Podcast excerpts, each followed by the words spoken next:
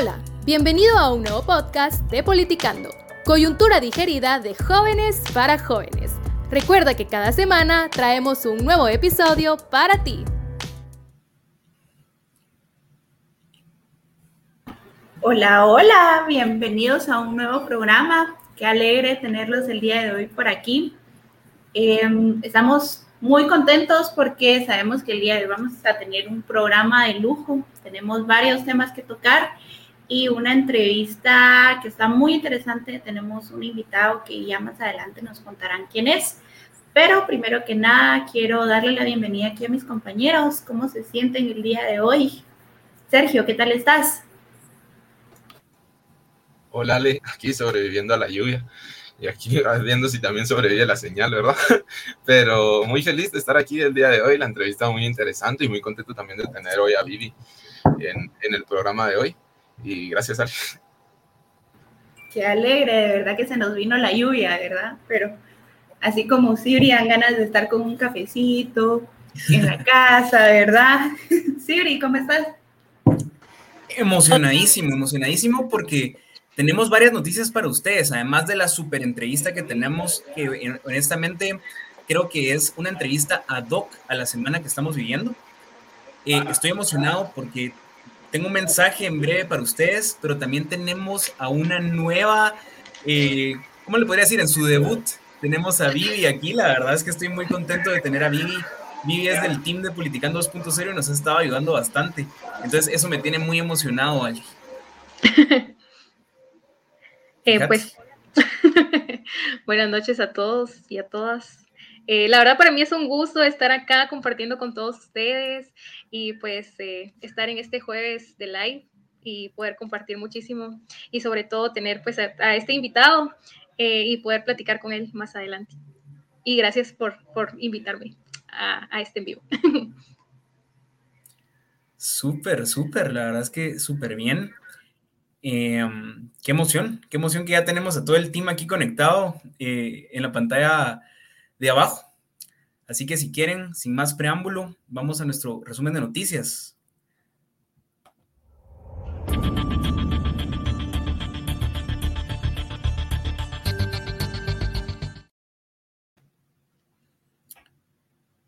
Entonces, Vi, ¿qué tienes para contarnos?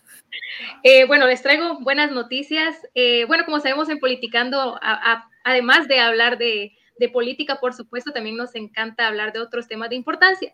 Es por ello que pues quiero iniciar hablándoles de todo lo que han sido los Juegos Olímpicos de Tokio 2020, nuestra delegación de 24 atletas que en las diferentes disciplinas se han pues defendido bastante bien. Eh, claro que sí, destacamos participaciones bastante importantes, como lo ha sido la de Luis Martínez, un chico de 26 años, pues que llegó a la gran final de natación, ocupando el séptimo lugar, realmente eh, un orgullo guatemalteco y pues a pesar de, su edad, eh, llegar muy lejos, por supuesto. también podemos destacar a Kevin Cordón, que le dieron una gran bienvenida el día de ayer. Eh, estamos muy contentos porque Politicando también formó parte de esa bienvenida, de ese pues eh, de estar al, pendiente, ¿verdad? De todo lo que fue el arribo, la conferencia de prensa, entre otros. Este Kevin Cordón, pues un cuarto lugar bastante, bastante eh, increíble, emocionante. Creo que todos los guatemaltecos estuvimos ahí pendientes de cada uno de los, de los juegos de Kevin. Eh, bueno, otro, otro atleta también que, nos sorprendió a todos porque era su primera participación y con un gran éxito fue este chico Luis Grijalva. Luis Grijalva, pues, eh, como hemos escuchado las historias ahí en redes sociales, también en algunos medios de comunicación, pues él toda su vida vivió en Estados Unidos, sin embargo, él quiso representar a Guatemala, pues, en esta disciplina de 40 kilómetros en pista y realmente eh, pues bastante, bastante gratificante saber que llegó a una gran final. Eh, además de tener buenas noticias, también tenemos pues eh, unas no muy buenas y el día de hoy pues nuestros atletas en la rama de, de, ¿cómo se llama?, de marcha, pues se presentaron el día de hoy. Desafortunadamente nuestro querido em, Eric Barrondo, eh, que fue amonestado cuatro veces y desafortunadamente descalificado. Pero recordemos los buenos momentos también que nos dio Eric Barrondo. Tal fue la medalla de, medalla de plata que ganó en el 2012 en, los Juegos de London. Realmente algo que nos llena mucho de orgullo. Y también me gustaría agregar unos datos curiosos en estos Juegos Olímpicos y es que nuestra delegación guatemalteca tuvo la participación de pues familias, tal es el caso de la familia Barrondo, eh, la familia Ortiz, los hermanos Maegli también en, la, en la rama de vela. Y realmente pues son datos bastante interesantes, puesto que creo que en familia siempre les gusta practicar algún deporte y este es el caso de alguno de estos atletas.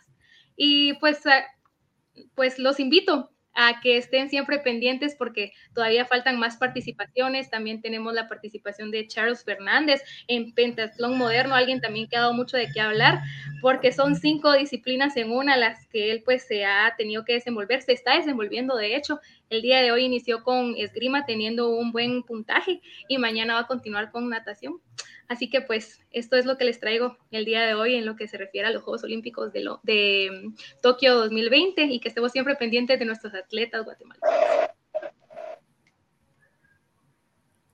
Excelente y qué alegre. March, creo que ibas a hablar. Dale, Ali.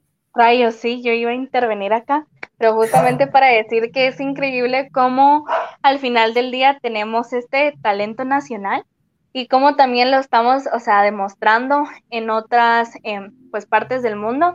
Y lo interesante sería inclusive el, el poder identificar que justamente yo creo que la tendencia en redes sociales fue esto de que a pesar de Guatemala, están triunfando fuera del país y al final creo que alguien puede evidenciar, por ejemplo, los presupuestos que se designan al deporte y cómo al final del día, pues no se llega a ver reflejado, digamos, en, las condiciones que llegan a desenvolverse eh, los y las deportistas.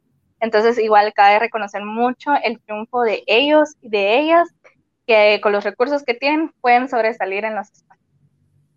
Eso iba a que los juegos yo sé que ya vamos a cortar este tema, ¿verdad? Pero ya que Marceli trajo a la luz eh, esta perspectiva también, justo hoy Eric Marrondo puso un tuit, ¿verdad? Que él aclaraba en el que él había llegado a Tokio gracias a patrocinadores y a sus ahorros, ¿verdad? Entonces pone un poco en duda cómo se están utilizando los fondos de la federación o cómo es realmente que se está designando este tipo de apoyo por parte del Comité Olímpico.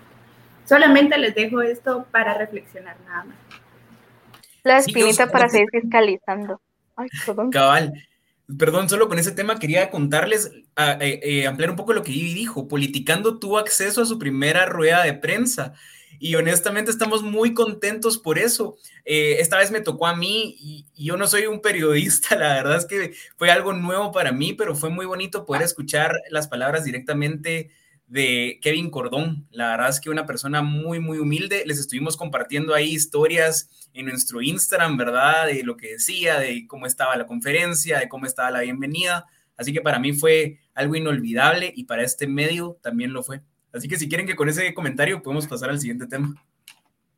Gracias, Tibri. Creo que eso es algo muy importante resaltar porque ustedes nos han, nos han estado acompañando en crecer como medio y mucho de nuestro propósito es el poder seguir informando y justamente eso me lleva a la siguiente noticia y es que el lunes la ministra de Salud, Amelia Flores, em, se contagió de COVID. Pero realmente, em, a pesar de que se haya contagiado de COVID, ella está básicamente al 100% para seguir trabajando de manera remota con el tema de salud. Lo interesante es que justamente en esta semana se podría decir, o agarrando unos días previos de que le dio COVID, es que eh, ella tenía una serie de citaciones por parte del Congreso, eh, básicamente fiscalizando el plan de vacunación. Entonces vamos a ver que Amelia Flores, si bien el lunes, por ejemplo, eh, fue diagnosticada con COVID, a los días, de hecho, iba a tener una audiencia con la bancada Semilla con respecto del plan de vacunación. Entonces, inclusive a pesar de que sea una funcionaria pública que si bien eh, está jugando un rol eh, que debería ser bastante relevante e impacto para em, el país con el tema del COVID-19, eso se espera que también sea una situación que no sea como el COVID que le dio al presidente Alejandro Yamatei, ¿verdad? Que fue una cuestión que duró dos días y resulta que justamente en las fechas para evitar eh, ciertas em, ciertos cuestionamientos, ¿verdad? Entonces, justamente el que Amelia Flores también le haya dado COVID es que también nos hace cuestionar las medidas que ella ha implementado, ha difundido o ha querido compartir en otros espacios, del 1 al 10, ¿qué tan efectivas son? Que yo sé que, y bueno, creo que la mayoría sabemos que el COVID-19 pues nos puede em, dar de distintas formas, por más que uno se cuide, al final esto es algo bastante serio y es algo que nos tiene que mantener bastante alerta con nuestros cuidados, pero es importante reconocer que si bien una persona que tiene los medios para cuidarse, los medios para protegerse, aún así se contagia, creo que también cabe resaltar o hacer la reflexión de qué pasan para esos, em, digamos, lugares, en especial las áreas rurales del país, al igual que las personas que no tienen los recursos, para mantenerse a salvo de. Entonces creo que también eso es una importante eh, reflexión que deja, si bien no es nada agradable que las personas estén contagiando de COVID, es importante resaltar qué pasa con las personas que tienen el privilegio de cuidarse, pero qué pasa con las personas que no. Han, al final las personas que no han tenido el privilegio de poderse cuidar han sido los números que ha llevado a, a incrementar las cifras de las muertes por COVID-19, pero que también deberían de ser em, el motivo para redirigir y también dignificar estos grupos con el tema del presupuesto, con el tema de vacunas y cómo hacerlo mucho más accesibles. Y hasta ahí dejo mi noticia con el tema de vacunas y COVID. Y, y sabes, eh, también hay que verlo también en el momento en el que sale, ¿verdad? sale justo cuando eh, se da la renegociación del contrato de las vacunas Sputnik y justamente en estas fechas, eh, justo hoy creo es que sale que el detalle de que las vacunas que van a, venir posiblemente sean vacunas Sputnik Light. Entonces eh, hay que ver justamente cómo salen en el momento que ella se contagia supuestamente, justo cuando tiene todas estas situaciones, pero bien, bien sabemos que tarde o temprano va a tener que rendir cuentas. Eh, sobre lo que está sucediendo con ese contrato, sobre si realmente hay un cronograma de entregas y para ver realmente cuáles van a ser las vacunas que, que van a estar viniendo al país, ¿verdad? Y bueno, con eso quiero pasar eh, justamente al, al siguiente, al, siguiente tema y es eh, que la abogada Claudia González Orellana, en representación del exfiscal anticorrupción Juan Francisco Sandoval, presentó el día lunes 2 de agosto un amparo en contra de la decisión arbitraria que tomó eh, Consuelo Porras por haberle destituido ilegalmente. En el documento eh, presentado a la Corte Suprema de Justicia se pide que revoquen la decisión de Consuelo Porras por considerarla eh, prácticamente ilegal y además se exhorta a que el la Corte Suprema de Justicia obliga a Consuelo Porras a ya no seguir tomando este tipo de decisiones arbitrarias sin tener antes un proceso administrativo previo para lograr eh, a la hora de, intentar separar a una persona de, su cargo, ¿verdad?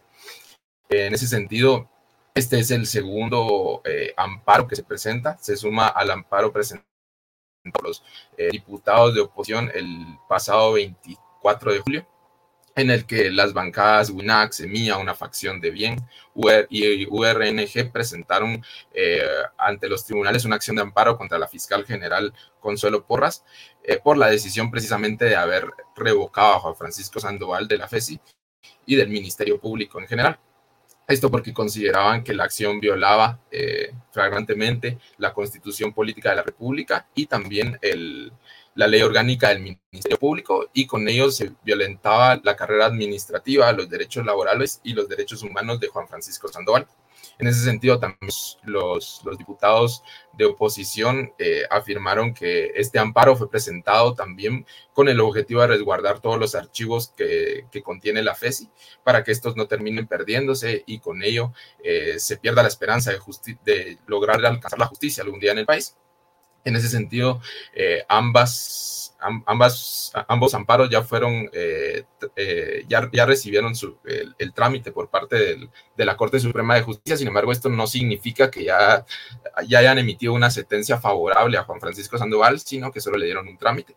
En ese sentido, se presentó, se, se, buscó también que Consuelo Porras eh, dé una, de argumenta, la argumentación necesaria de por qué revocó a Juan Francisco Sandoval de la FESI para poder emitir ya una resolución al respecto. Sin embargo, eh, ya podemos ver cómo en el caso del amparo presentado por los eh, congresistas, Estos, eh, a pesar de que se le dio trámite al amparo, se le informó también a los diputados de oposición que tenían que presentar una certificación actualizada para demostrar que ostentaban el cargo de diputados.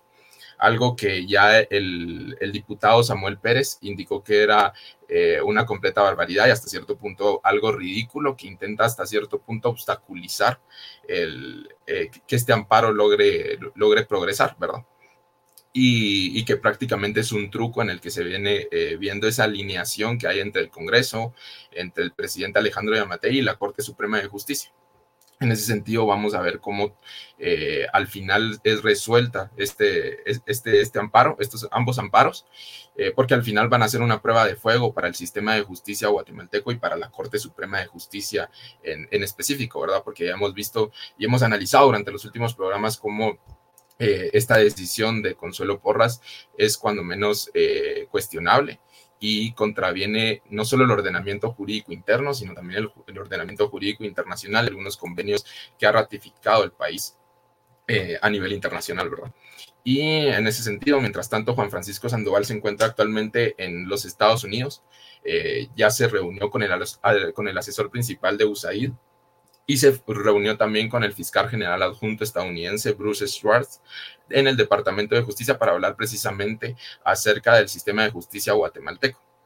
Eh, en ese sentido, cabe resaltar eh, cómo eh, es triste hasta cierto punto ver cómo en Guatemala fue prácticamente exiliado, en su tierra fue prácticamente desterrado, mientras que en otro país se valora completamente el, el trabajo que hizo Juan Francisco Sandoval.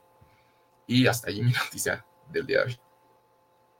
Muchas gracias, Sergio. Y hablando un poco también de instrumentos, ¿verdad? Y un poco de obstáculos para seguir procesos, nos saltamos a la siguiente noticia que es acerca de Gloria Porras, y cómo su, eh, su nombramiento como magistrada de la Corte de Constitucionalidad se ha venido atrasando por diferentes instrumentos que se han impuesto con el fin de impedir que sea pues eh, juramentada. Entre uno de ellos, pues se dio un amparo en contra de su elección, en el cual el Congreso de la República no pudo eh, juramentarla y lo que solicitó era pues un documento por parte del CSU en el que eh, pues se confirmara este proceso de elección.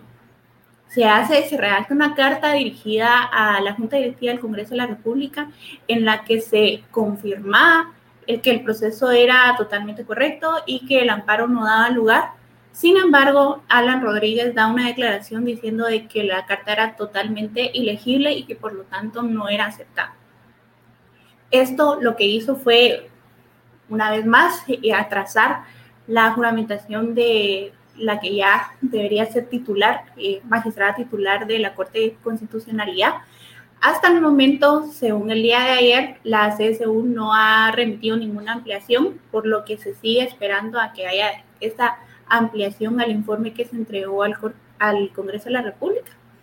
Y hasta ahora, este es el proceso en el que se ha llevado para lo que es la magistrada de Corte de Constitucionalidad, que no ha sido juramentado. Y eso es prácticamente lo que les tengo el día de hoy. Sibri, ¿qué tenés para nosotros?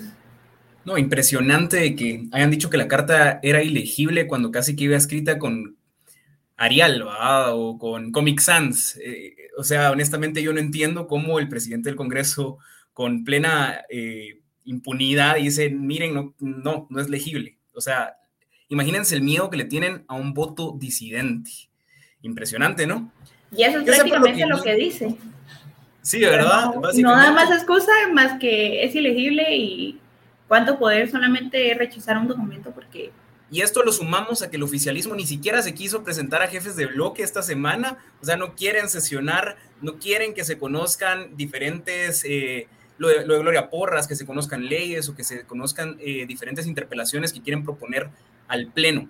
Pero yo sé por qué nuestros viewers están aquí, están aquí por la entrevista, por la entrevista que tenemos que es bastante, bastante fuerte bastante, bastante ad hoc a lo que estamos viviendo. Honestamente, hasta lo que Vivi habló, que es de Olimpiadas, lo que Marceli, lo que Sergio, lo que Ale hablaron, todo, todo, todo se une en esta entrevista, ¿verdad? Porque la corrupción al final afecta a cada parte de Guatemala, nos afecta a cada uno de nosotros. Pero antes de eso, yo les quiero eh, contar una noticia. y es una noticia también nueva para, para el team de Politicando, y es que estamos creciendo. Politicando no solo somos nosotros cinco que estamos aquí eh, semana a semana, sino que somos todo un equipo de internacionalistas, de estudiantes de políticas, de comunicadores, de eh, cineastas, de abogados. Tenemos todo un conjunto de personas que quieren contribuir a Politicando y estamos creciendo. Tuvimos nuestra primera conferencia de prensa.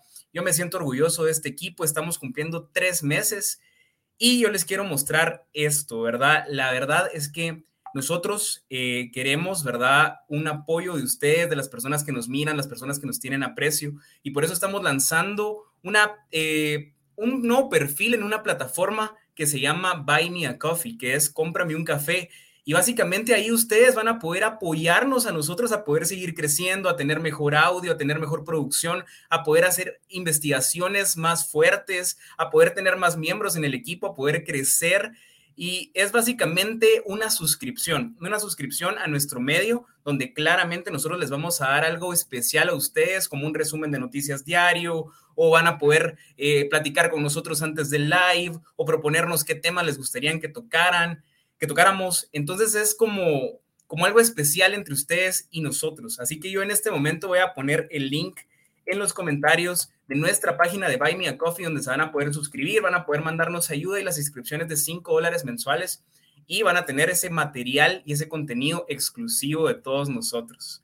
Ya con este anuncio que quería dar, eh, que nos emociona mucho porque estamos creciendo, y porque queremos tener comunicación directa con ustedes, yo les quiero contextualizar un poquito acerca de la entrevista de hoy. Bueno, nuestro programa se llama Situación del MP, ¿verdad? La situación que está eh, pasando en el Ministerio Público. Yo les quiero contar que el MP es el encargado de la persecución penal en Guatemala, es el único que puede e investigar y perseguir penalmente a personas aquí en Guatemala. El MP es totalmente independiente. Esto quiere decir de que no se debe al presidente de la República, que no se debe al Congreso de la República, que no se debe al organismo judicial. Y esto es para que sus investigaciones se mantengan en la imparcialidad. En los últimos años hemos visto cómo el MP se ha fortalecido con las últimas dos gestiones de fiscales generales. Yo quiero resaltar el trabajo de eh, Paz y Paz, de la fiscal Paz y Paz y de la fiscal Telma Aldana, que lograron condenas realmente eh, que nos pusieron a la vista internacional. Lograron hacer investigaciones contra la corrupción, una condena contra el genocidio y la verdad es que un trabajo fenomenal por parte de las exfiscales. ¿Y en qué contexto se elige a Consuelo Porras para ser la fiscal general del Ministerio Público eh, aquí en Guatemala? Bueno, se da en el contexto de la presidencia de Jimmy Morales, un presidente que se había visto perseguido por financiamiento electoral ilícito, que había visto también cómo su hijo y su hermano habían encuadrado en diferentes conductas delictivas. Y en base a eso, con ese contexto, él elige a la nueva fiscal y al actual fiscal del Ministerio Público, Consuelo Porras. Desde que Consuelo toma el poder, hemos visto cómo ella se mantiene vigilante a diferentes actos delictivos. Podríamos mencionar cuando Jimmy Morales sacó aquellos Jeeps J8 donados por la, por la Embajada de Estados Unidos y los paseó por toda la ciudad, amedrentando no solo a la población, sino también a la Comisión Internacional contra la Impunidad en Guatemala. Y hemos visto también cómo fiscales de carrera se han ido retirando del Ministerio Público, el caso del ex fiscal Oscar Schad, por ejemplo, o el ex fiscal André González, que también eh, él mencionó, ¿verdad? De que eh, eh, de que Consuelo Porras había incurrido en diferentes actitudes que beneficiaban a ciertas personas que estaban siendo investigadas.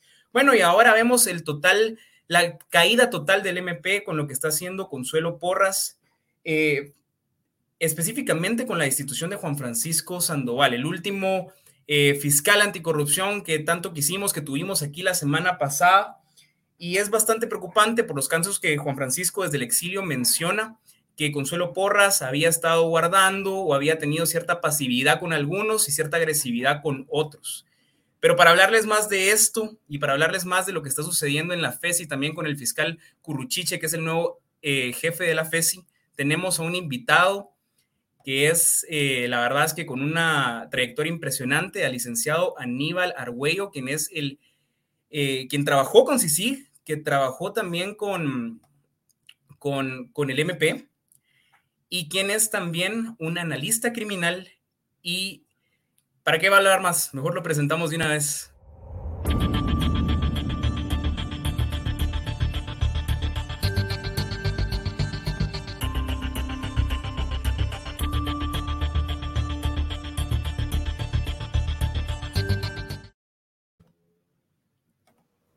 Con esto se nos une el licenciado Aníbal Argüello. Aníbal, ¿cómo estás el día de hoy? ¿Qué tal? Buenas noches a todas y todos. Qué gusto estar por acá. Muchas gracias por la invitación. No, la verdad es que gracias a ti por, por, poder estar aquí con nosotros el día de hoy, por poder haber hecho tiempo para estar aquí en Politicando. Y la primera pregunta la tiene mi compañera Vivi Orellana. Vivi, te escuchamos. Claro que sí, Aníbal. Buenas noches, mucho gusto. Bueno, eh, la primera pregunta que tenemos para ti es la siguiente. ¿Está dentro de las facultades de la o el fiscal general de la República mover a su antojo a los, a los fiscales dentro de las distintas unidades que conforman el MP? tal y como lo ha venido haciendo Consuelo Porras en estos últimos días, eh, ¿qué implicaciones tienen estos movimientos para la carrera fiscal? Eh, gracias, Vivi, por la, por la pregunta. A ver, dentro de las atribuciones de, de, la figura de fiscal general y jefe del Ministerio Público, sí está, digamos, el traslado de, de fiscales de, atendiendo a las necesidades del Ministerio Público. Y digamos, eso no es necesariamente un problema si eh, uno no, no, no, lo analiza dentro del contexto. Lo que hay que tener claro es que algo como la destitución de Juan Francisco Sandoval, eh, digamos, eso sí no se puede. Eh, ¿Por qué? Porque Juan Francisco Sandoval, los fiscales en general, no solo Juan Francisco Sandoval, hacen parte de una carrera fiscal. Y para que un fiscal pueda ser removido de esta forma, tienen que existir causales y tiene que existir todo un proceso administrativo interno en el Ministerio Público para que pueda ser destituido donde el, fiscal, digamos, que se busca su destitución, eh, tiene herramientas de defensa. O sea, Juan Francisco lo que sucedió es que eh, prácticamente se le, se le despidió por, por antojo de la fiscal general. Esto no se puede, porque entonces esto pone en peligro eh, precisamente la imparcialidad de los fiscales y, esa autonomía de, poder investigar, que simple y sencillamente porque al fiscal general se le ocurre que puede despedir a alguien, lo va a despedir. Eso, es lo primero, digamos, hablando de la destitución como tal. Ahora, hablando de los movimientos dentro del Ministerio Público, eh, estos sí se pueden dar eh, dependiendo, digamos, de las necesidades del Ministerio Público. Pero el contexto que es importante tener en cuenta acá es a qué fiscales se está moviendo y a dónde se están moviendo estos fiscales. Por ejemplo, tenemos el caso del fiscal, eh, si no mal recuerdo, el apellido es Pantaleón, de la Fiscalía de Delitos Administrativos. Eh, digamos que estaba llevando casos bastante fuertes, casos con muy conocidos, digamos, en el acontecer nacional, y que es removido, y que es removido contra su voluntad. Él mismo, digamos, presentó también una oposición a, ser movido de su, de su puesto. si no mal recuerdo, se, se adujo que por cuestiones de, seguridad eh, él estaba siendo movido, pero él mismo dijo, yo corro el mismo peligro que corren todos los fiscales del Ministerio Público eh, y pues yo me opongo a ese movimiento. Em, entonces, esos movimientos, digamos, que por el contexto eh, pareciera más que lo que se está buscando es generar impunidad, es lo que los ciudadanos tenemos que estar con mucho cuidado, es lo que tenemos que estar, pues, tristemente utilizando la palabra vigilantes, digamos, de fiscalizando, digamos, qué, qué está pasando a lo interno del Ministerio Público, porque no son hechos aislados, o sea, son, son hechos que sistemáticamente están afectando la institucionalidad del Ministerio Público. Mover fiscales, destituir fiscales, nombramiento de fiscales cuestionados en, puestos importantes. Entonces, es algo sistemático que, que entra dentro de ese contexto de, de, retroceso institucional y de retroceso en la lucha contra la corrupción y la impunidad.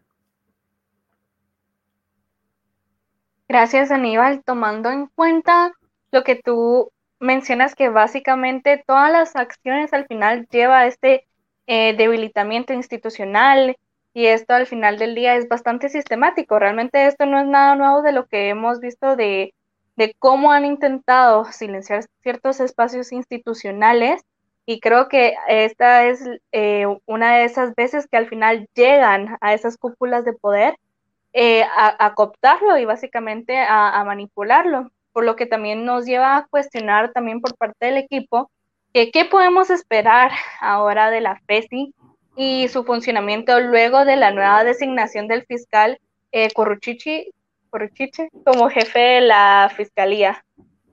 A ver, yo, yo creo que hay algo bien importante que hay que tomar en cuenta acá y que no hay que perder de vista.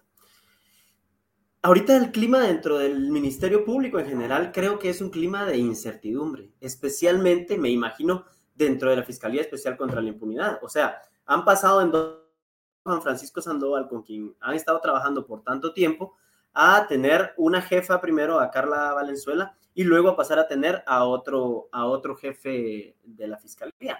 O sea, definitivamente es un ambiente de incertidumbre y yo creo que es importante tomar en cuenta que los fiscales de la Fiscalía Especial contra la Impunidad son fiscales con conocimientos, son fiscales con carrera fiscal, que saben trabajar casos de criminalidad organizada, que saben trabajar casos de criminalidad compleja y que muy difícilmente se van a prestar eh, a hacer o a ejecutar actos eh, que rayen dentro de la ilegalidad.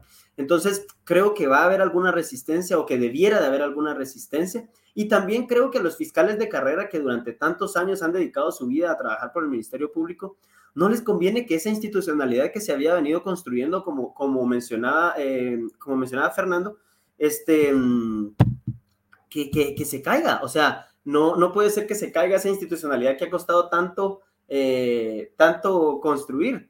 Eh, entonces, bueno, esa es una parte. Lo otro es que me parece que el análisis que se debe hacer es que la estrategia que se está utilizando en contra de la FESI es exactamente la misma estrategia que se utilizó en contra de CICIG. ¿Cuál es esa estrategia?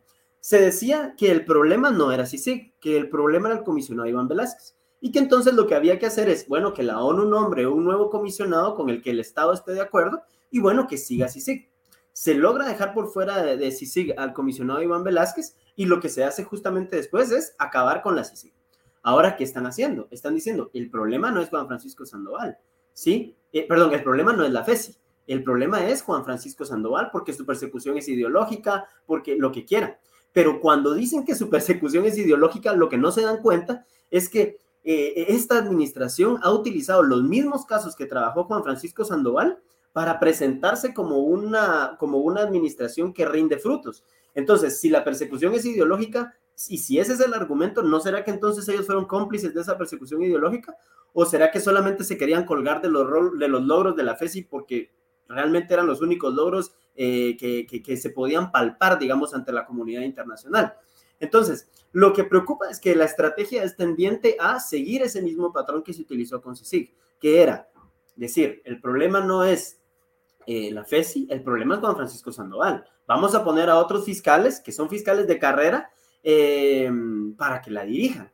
Entonces, em, pero lo que viene después es un ataque a los fiscales que trabajan en la FESI, que han venido trabajando por muchos años dentro de la FESI, y después eh, buscar minar los casos y que los casos no tengan los resultados procesales eh, que se esperaría que pudieran haber tenido. Y si a esto le sumamos la captura de otras instituciones dentro de la Administración de Justicia, eh, como las Cortes, entonces eh, realmente preocupa mucho el futuro de, eh, de los casos.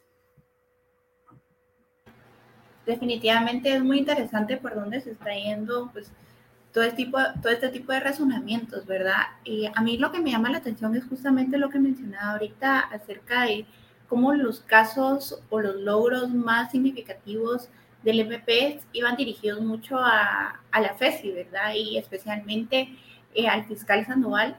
¿Usted cree, considera que em, tiene que ver algo también como un poco de ego? O, yo creo que yo creo que hay algo, algo, em, algo muy importante. El MP no es solo la FESI, eso es algo que hay que tener muy claro.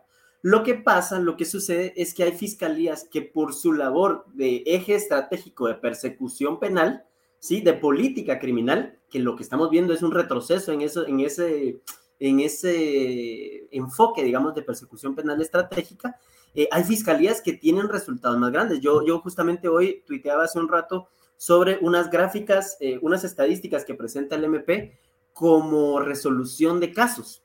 Eh, hay fiscalías, por ejemplo, que llevan casos como robos, hurtos, eh, que son, son fiscalías que pueden presentar estadísticas, digamos, estadísticas de salidas procesales, etcétera, etcétera. Pero una fiscalía de esas que lleva 200 casos al mes, no es lo mismo que una fiscalía que se tarda un año o un año y medio para armar una investigación. Entonces, uno no puede medir igual las, eh, eh, las fiscalías. Em, digamos, eh, yo creo que en este caso, em, Juan Francisco Sandoval y la Fiscalía Especial contra la Impunidad demostró durante este tiempo ser independiente, no depender de nadie más. Y em, además creo que se volvió como un, un, referente de investigación bien realizada. Entonces, eh, sí creo que, digamos, eso es lo que la ha hecho más visible, lo que le ha dado ese, ese que, el ojo público, digamos, eh, y de quienes quieran atacar al Ministerio Público como tal y debilitarlo, eh, acaben con él. ¿Qué sucede? Que cuando uno desbarata estas eh, fiscalías especiales, digamos, para atacar fenómenos criminales de, de, persecución penal estratégica, se debilita realmente la persecución penal, se debilita la institución. ¿Por qué? Porque entonces tenemos una institución que ahora tiene presencia a nivel nacional, con presencia en muchas municipalidades, que por cierto ni siquiera tienen el personal disponible, y que esas fiscalías lo que conocen son delitos de bagatela, pues, o sea, delitos que no impactan a la criminalidad, o sea, sí impactan en el sentido de que, eh, bueno, es necesario darle salida a, a todos los ilícitos, estoy de acuerdo con eso pero eh, no es lo mismo que fortalecer una fiscalía que va a atacar directamente el fenómeno de la corrupción, que impacta en todos los demás fenómenos eh, criminales que puedan haber. ¿Sí? Claro, licenciado. Mire, yo tengo para usted una pregunta. La verdad es que nosotros conocemos el historial del fiscal Curruchiche, ¿verdad? Sabemos eh, tanto diferentes casos que ha tenido, como el caso UNE, como el caso FCN Nación, como el caso Líder, por ejemplo o el caso totalmente inventado en contra de Juan Francisco Solórzano Fopa y su persona. Eh, a mí lo que me da duda es, es esto, ¿es coherente que personas que son disidentes al gobierno, al oficialismo, a la gestión de, porras, tengan temor por la persecución de Curuchiche? Mire, eh, yo, creo que, yo creo que es coherente y las, a las personas, digamos, eh, por lo menos a los funcionarios, hay que evaluarlos desde un punto de vista objetivo de lo que hacen. O sea, yo le puedo decir, yo trabajé con el, con el fiscal Coruchiche, o sea, cuando él estaba como agente fiscal en la Fiscalía de Delitos Electorales, eh, llevé un caso, un caso, digamos, el de la Unidad Nacional de la Esperanza, donde yo rendí un informe, eh, donde por cierto él salió eh, ayer o antier dando unas declaraciones en Canal Antigua diciendo que, que el caso se había caído por mi culpa, digamos, cuando realmente eh, digamos, el MP tenía un analista en ese caso, el analista no le encontraba ni pies ni cabeza la información, corrieron buscando a la CICIC para ver si, eh, si alguien entendía lo que, lo que ahí había, entonces ahí entro a jugar yo, eh, rindo un informe de análisis y él dice que por mi culpa se cayó el caso, digamos, cuando quien dirige la investigación no soy yo, el que dirige la investigación es el Ministerio Público. Entonces, el analista lo que hace es interpretar los medios de investigación que el Ministerio Público consiguió. Entonces, me parecen cuestiones incongruentes mm, que es, es, innecesario, digamos, caer en un juego tan, tan bajo de, de, decir esas cosas, por ejemplo. Luego, por ejemplo, en el, el antejuicio contra, contra Jimmy Morales, que, digamos, estuvimos eh, sentados en el Congreso, en la misma banca, en momentos posteriores, digamos, del mismo lado del juego. Luego se le conoce como jefe de la Fiscalía de Delitos Electorales cuando Oscar Shah abandona el país. Nos sorprendió muchísimo, digamos, eh, cuando, cuando hubo esa incongruencia entre el Ministerio Público pidiendo un criterio de oportunidad para los financistas, digamos, del, del partido FCN, eh, y digamos que, que, que, era la primera vez que el querellante adhesivo y el Ministerio Público que habían construido un caso juntos, o sea, no estaban en la misma sintonía, o sea, era ilógico con el tema, digamos, del caso que, se siguió contra, contra FOPA, que se sigue contra FOPA en mi persona, digamos, yo estoy de acuerdo que hay cuestiones que hay que investigar, o sea, está bien. Lo que me parece, lo que me parece incorrecto es que se haga un uso desproporcionado del derecho penal, eh, eh, por ejemplo, queriéndonos perseguir por delitos de criminalidad organizada solo para sacarnos una orden de captura y que pasáramos 23 días presos. O sea, eso es lo que yo siento innecesario. Porque yo te diría, digamos, decir que es un caso inventado, e, eso es eh, fomentar la impunidad.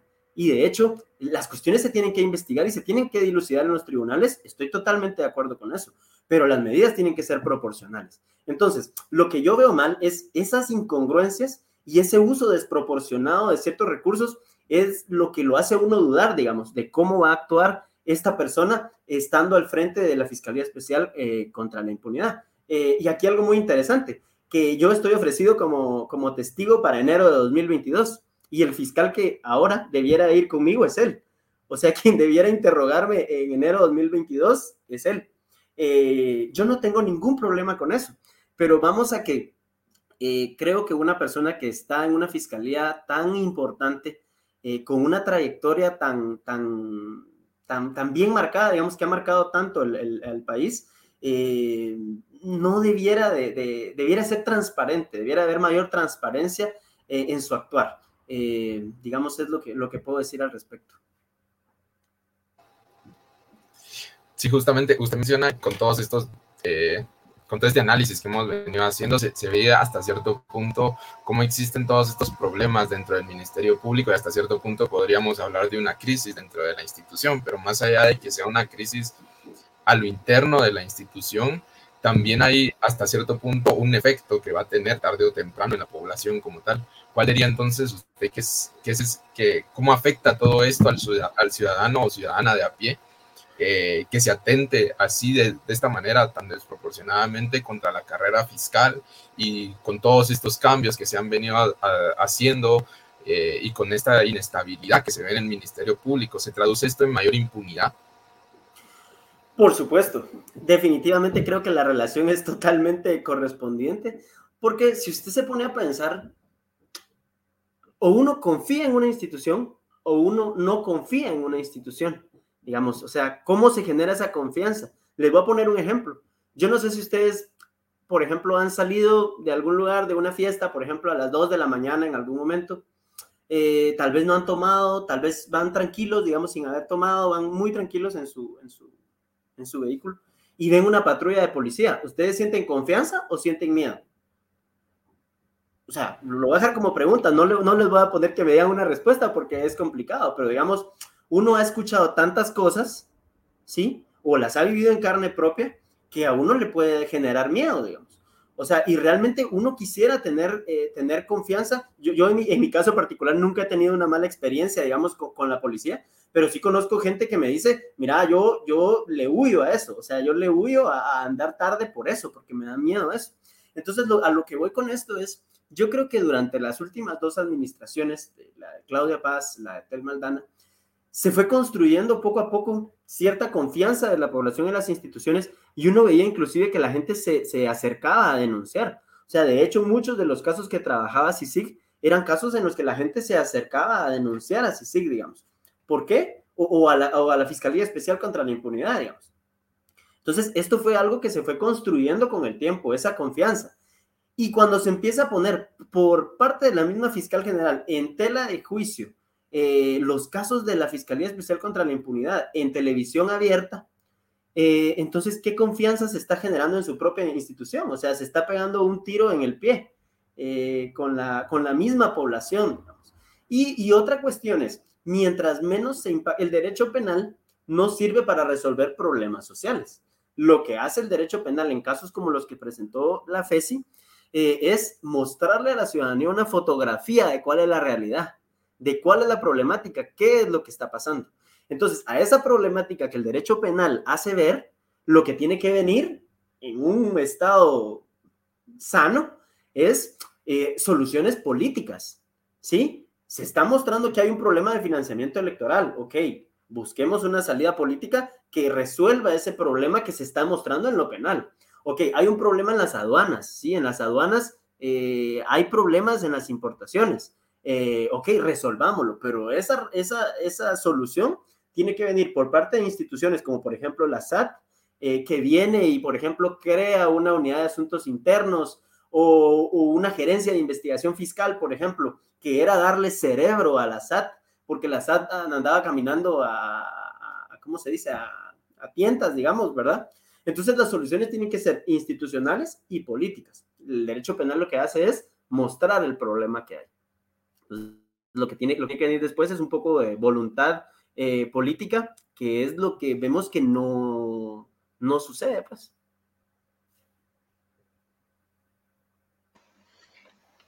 Sí, definitivamente, pues bastante interesante y bastante complicado, pues eh, saber todo esto.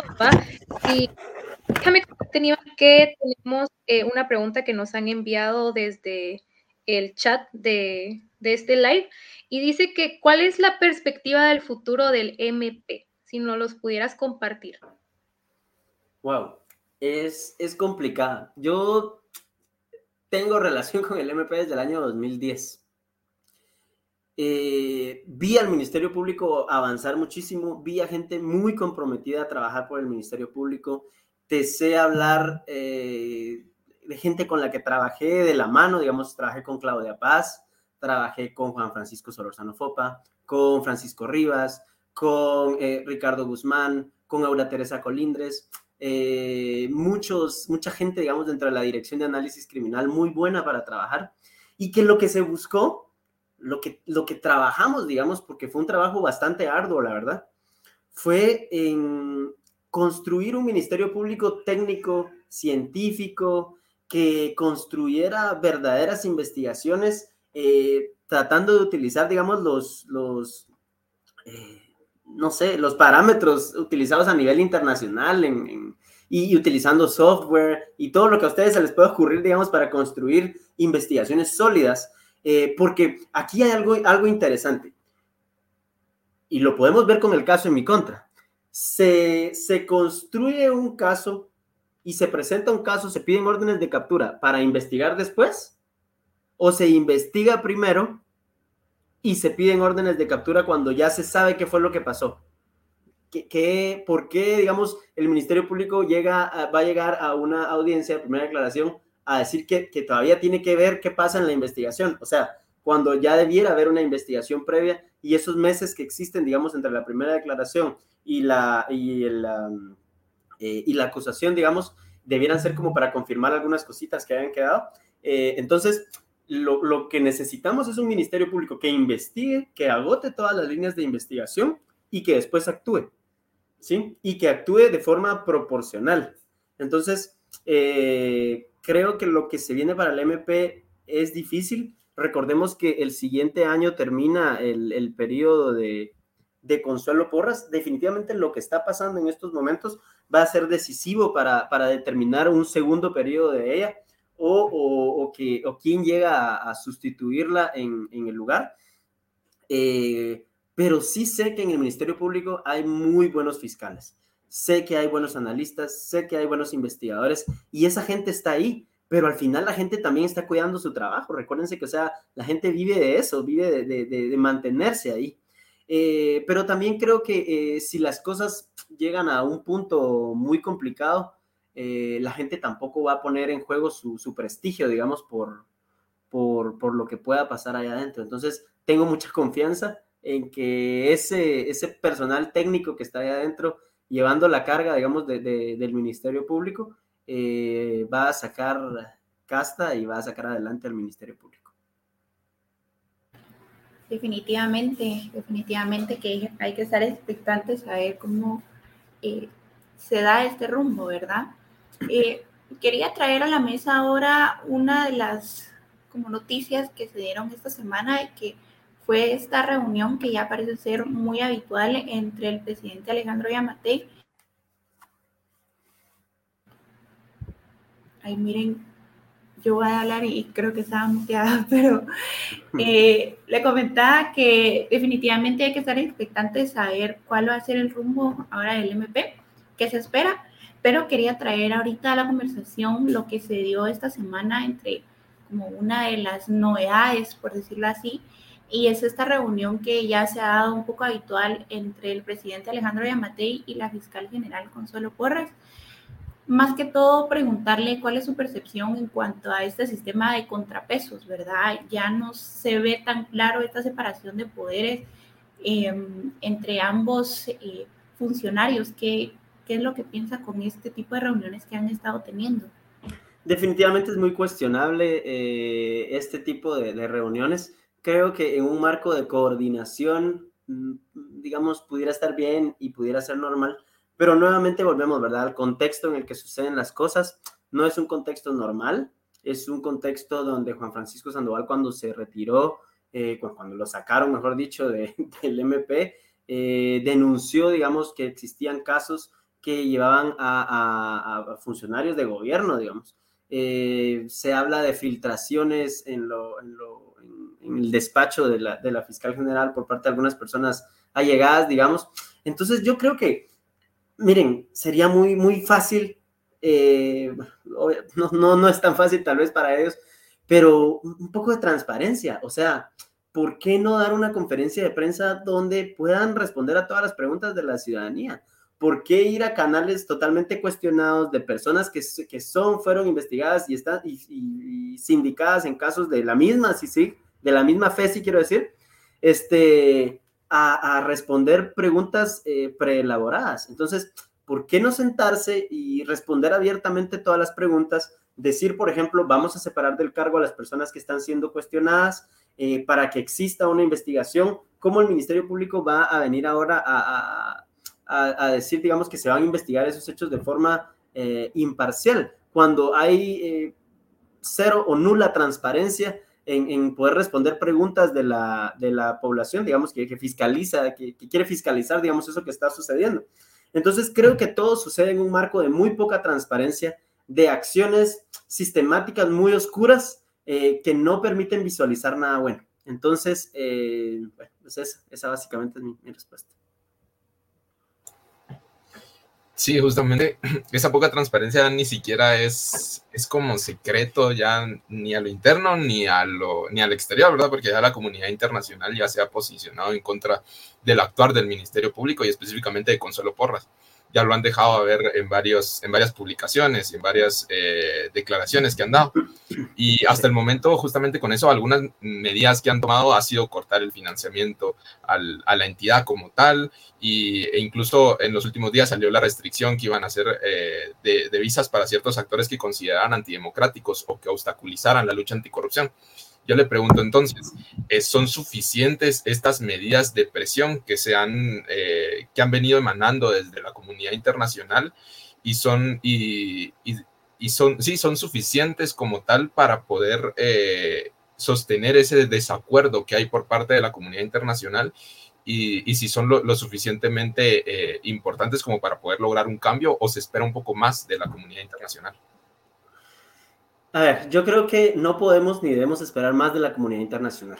Digamos, la comunidad internacional son nuestros amigos, o sea, que, digamos, toda la cooperación se agradece. O sea, creo que muchos de nosotros no estaríamos, mm, bueno, de hecho así es, muchos de nosotros no estaríamos vacunados si no fuera por la comunidad internacional. Pero creo que es un error siempre esperar que sea la comunidad internacional la que resuelva nuestros problemas. Creo que las, las acciones, las medidas que toma, por ejemplo, el gobierno de Estados Unidos, son muy fuertes, sobre todo por nuestra posición geopolítica en, relación con, los Estados Unidos.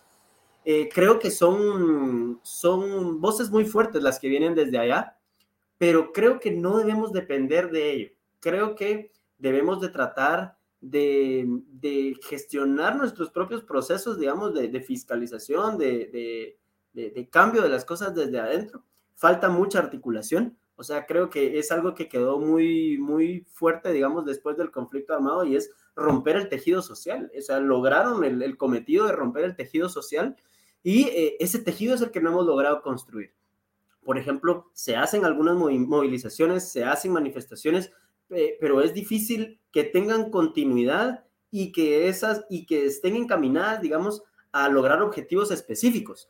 Eh, entonces, creo que nos falta todavía construir eh, ciudadanía, construir tejido social y dejar de creer que, eh, que nuestro futuro depende nada más de lo que hagan desde afuera del país. Creo que toca generar esos cambios desde adentro. No es fácil, se arriesga mucho y creo que, que muy, no quiero decir que muy poca gente estará dispuesta a hacerlo, pero creo que los incentivos sí son muy, muy bajos, digamos, para, para querer uno eh, participar en, procesos que, busquen, eh, que busquen cambiar algo. Me parece que las medidas que ha asumido hasta el momento por el gobierno de los Estados Unidos, que es el más palpable, eh, han sido buenas. Me parece que, los mensajes están, están bien acordes con la situación, pero como le repito, creo que el cambio tiene que venir desde adentro.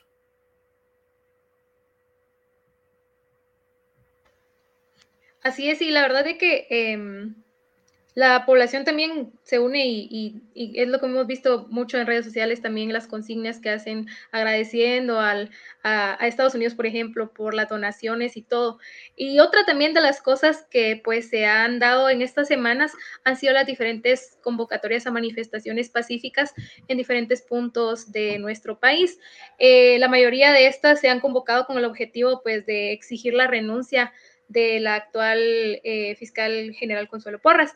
A lo que pues eh, te preguntamos lo siguiente, ¿existe em, otra forma legalmente establecida en la que Consuelo Porras podría dejar el puesto de fiscal general de la República?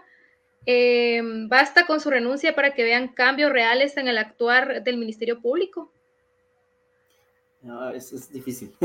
Este, bueno, la, discrecionalidad en la remoción de Consuelo Porras, pues eh, no existe. O sea, el presidente no puede quitar a Consuelo Porras de, del lugar que ocupa.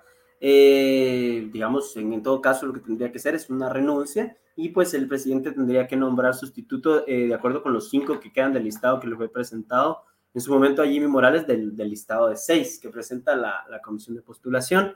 Eh,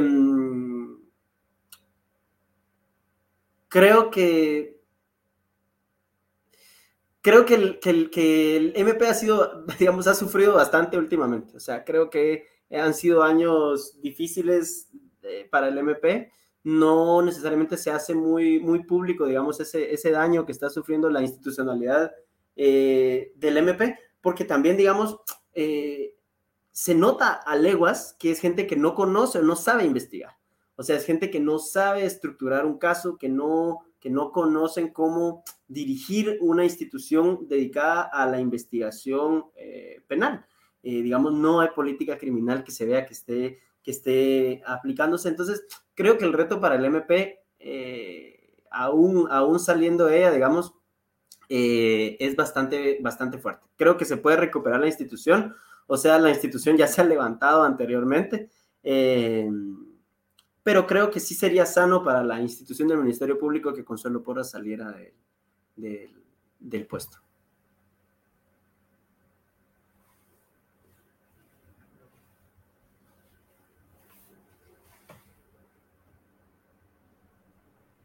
Ok, muchas gracias, Aníbal, por tu respuesta. Creo que es bastante interesante lo que nos mencionas que al final, ¿cómo es de que si bien la situación o el panorama se mira bastante complejo y que también la situación amerita, eh, digamos, distintos cambios o distintas perspectivas desde distintas instituciones, de distintos grupos, creo que también nos lleva a, hacer una pregunta, pero un poco más dirigido como ya fuera de lo institucional, sino como a las personas que realizamos ciudadanía de una forma u otra, y es que, ¿cuál es el mensaje que eh, tú mandarías a todas aquellas personas que han salido a manifestar su descontento estos días y que a pesar de la lluvia, de las intimidaciones o en sí de la falta de atención que ha demostrado tener este gobierno a las exigencias de la población, ¿cuál podría ser tu mensaje? Que si bien hemos visto que las calles también han gritado tu nombre, básicamente, y que también, eh, si bien de otros personajes que han sido bastante característicos en el país, ¿qué mensaje de motivación dirías? Entendemos que hay cambios que vienen de las estructuras, pero ¿qué hay de aquellas personas que también hacemos ciudadanía? Mi mensaje es un mensaje de resistencia, de resistencia por la dignidad, por la dignidad que nos han robado, por la dignidad que nos toca mantener a pesar del sistema en el que nos toca crecer y desarrollarnos. Vemos ejemplos muy palpables y que nos toca mucho el corazón realmente. Kevin Cordón, eh, los, eh, los atletas, digamos, que a pesar de Guatemala, es que esa es la cuestión, ¿por qué tenemos que decir, o sea, a pesar de Guatemala salió adelante? Eh, es muy triste, o sea, ver las condiciones en las que, por ejemplo, Kevin Corón eh, estaba entrenando, eh, cuando hay directivos del Comité Olímpico allá pasándosela de lo más genial en, en Tokio, haciendo nada, pues, o sea, ¿qué, ¿qué, va a aportar esa gente allá? a pasarse mes y medio, no sé cuánto tiempo a las Olimpiadas, cuando es dinero que se podría invertir en, la formación de estas personas. Entonces, creo que somos un pueblo pequeño con un gran sentido de dignidad. Y como en algún momento lo escribí, no nos falta barrio, lo que nos falta es organización. Lo que tenemos que construir es tejido social. Cada manifestación, cada espacio en el que nos encontremos, creo que lo que tenemos que hacer es intercambiar números entre nosotros, eh, intercambiar ideas, eh, intercambiar arte, intercambiar cultura, crear poesía, hacer música. O sea, nos está faltando organización, nos está faltando llegar al ciudadano de a pie que, que, probablemente no entiende qué es lo que está pasando, aunque tal vez es un poco absurdo o tonto pensar que la gente no entiende cuando la gente realmente sí entiende y por eso es que mucha gente va a manifestar, sino que tal vez lo que no, no logra a veces es bajar, bueno, ¿cómo me afecta a mí que Juan Francisco Sandoval lo hayan destituido? O sea, realmente a mí en qué me afecta. Em, pero eso lo podemos construir, digamos, eh, quienes tal vez lo, logramos entender, em, presentándolo de distintas formas, como te decía, desde el arte, desde la música, desde, desde no sé, desde lo que cada quien tenga a su alcance. Em, creo que nos falta mucha organización. Y eso es lo que tenemos que construir. Yo sí quisiera agregar algo ahí, justamente Aníbal, y, y es con justamente el tema de organización. A mí se me hace bastante, pues, importante resaltar cuando existen ahorita las manifestaciones, siempre como que mm, hacen, hacen este recuerdo, esta conexión, lo de la plaza del 2015, que sin duda, si bien fue un hecho totalmente controversial, pero hay que reconocer de que el impacto que tuvo en esa fecha fue muchísimo lo que fue la organización. Y eso es algo de que si bien se, se formó durante ese tiempo y todavía pudo persistir, fue lo que también conforme ha pasado el tiempo se ha ido perdiendo hasta cierto punto, que al final algunas organizaciones llegan a tener su propia agenda o al final llegan a tener sus propios intereses y no llegan como a coincidir, que ese es el impacto que se busca esperar eh, realizar ahora en adelante, porque digamos muchas ganas hay, muchos deseos hay de ver cambios, pero realmente que todos y todas vayan a una misma fila, a una, una misma sintonía, es inclusive el reto. Lo vemos con los paros, por ejemplo, que han habido estos días, que han sido escasos de algunas personas, porque si bien la dinámica o la rutina no lo permite, también hay organizaciones que se suman o no se suman, que esto sí, que esto no, cuando al final es algo grande y de masa que se tiene que realizar para poder materializar mucho más el impacto. Claro. Claro, yo creo que cada quien, digamos, eh, cada quien que participa en estos movimientos, cada quien tiene sus propios intereses. O sea, por ejemplo, están los intereses eh, de la población LGBTI, por ejemplo. Están los intereses de un ama de casa, por ejemplo. Están los intereses de un estudiante de ciencia política. Eh, los intereses, las creencias, digamos, lo que cada quien defiende desde, desde sus trincheras. y está bien, pero lo que hay que entender y lo que tenemos que encontrar, y solo vamos a encontrar organizándonos y comunicándonos, es esos puntos de conexión. Eh, y otra cosa muy importante es entender que Guatemala no es ciudad de Guatemala, ¿sí? O solo ciudad de Guatemala, solo lo que sucede en ciudad de Guatemala. Entonces hay que entender también eh, o crear esos puentes entre, entre el, ciudadano que se encuentra haciendo un paro en, allá en cuatro caminos y el, ciudadano que se va a parar enfrente del Ministerio Público con una bandera.